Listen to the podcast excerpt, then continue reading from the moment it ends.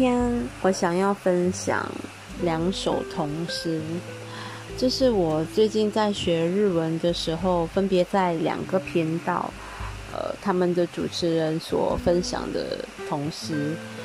这些呃，这两首童诗都非常的简短，嗯，也然后这即使翻译成中文的话，它的意思还是还是有道的。而且他们的作者也是同一个人，叫做金子美玲。第一首真的让我非常非常喜欢，甚至让我一听再听的这首叫做《蝉的衣裳》。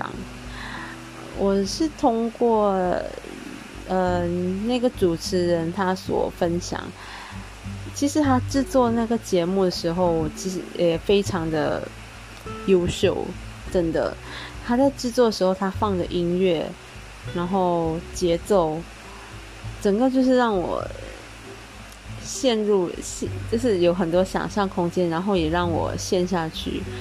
他的音乐好好听，然后呃，再加上配上这首诗，你就是觉得哇，很爱耶！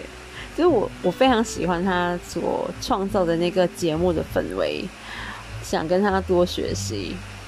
然后这首他他这首诗也让我就是听了不下十遍哦。然后第二个频道他也介绍镜子美玲，不过是另外一首诗，叫做《我和小鸟和铃铃铛的铃》。嗯，我先我先念这两首诗吧。即便是翻成中译，我觉得它的。意思都还是非常的美好。第一首《蝉的衣裳》，妈妈，屋后的树下有蝉的衣裳，蝉儿也很热啊。它脱下了衣裳，就忘记了。可是到了晚上，它会冷吧？我要把衣裳还到哪里去呢？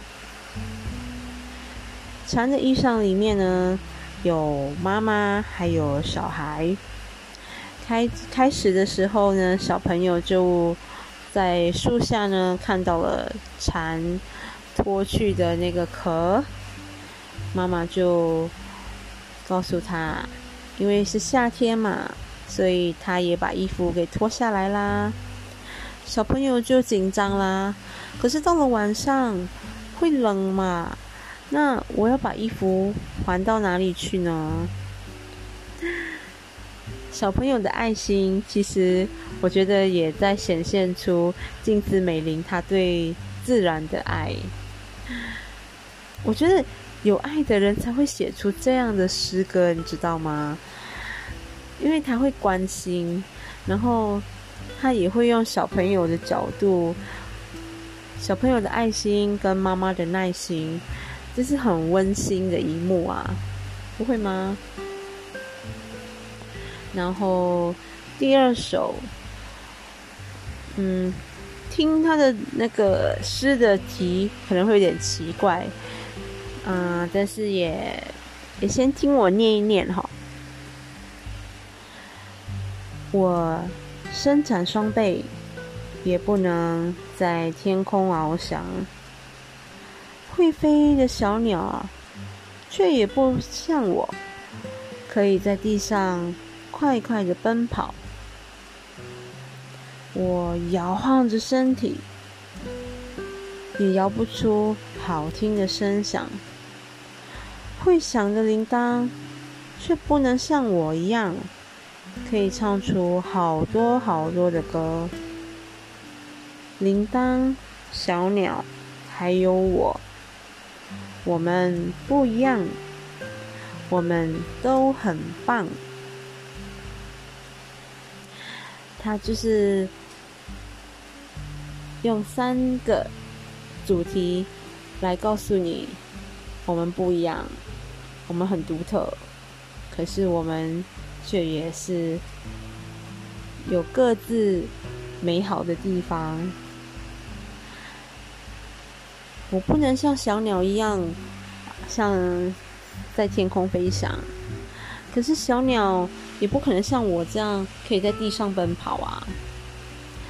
它有翅膀，我有脚。铃铛，你摇晃它，它的声音是那么的美妙。可是铃铛却不能像我一样，可以用嗓子唱出各种各样的歌。你看，很正面，会不会？我是觉得这个作者是真的是非常的有爱耶，但是很可惜，他英年早逝。嗯，他离开世间的时候才二十六岁。通常英年早逝就是只有一件事情，自杀。没错，她是自杀而死的。因为当时，呃，她的离婚的丈夫和她争夺女儿的抚养权。她其实非常希望女儿可以在她身边抚养。她希望，也用她的方式，可以给她的女儿去感受这个世间的美好和光。她的。丈夫其实不是一个很好的人，寻花问柳，是就是对她也不专一，所以她就是对她这个丈夫是没有感情了，她才离婚。可是这丈夫不晓得干嘛，就是明明就明明就没有那个尽好。那个丈夫的义务，她却想要抢夺这女儿，所以我觉得这让金子美玲产生了很多压力吧。我不确定有没有包括经济压力，所以在在抢、在争夺这抚养权的过程当中，她或许也是要抗议，他就服食了很多安眠药，哦自杀来抗议她丈夫这个行为。好可惜哦，我觉得她真的是很有才华。如果她没有过世的话，我觉得，即便她现在已经有好像五百多首诗诶，她创造。如果她还一直活着，我相信还是会有更多她的作品。只是不晓得会不会因为他的生活跟他想法的转变。也有可能他不会再创造这个作品了，或许就算他创造的作品，也会是没有那么美好跟正面吧。嗯，这就是我想要分享的这两首短诗。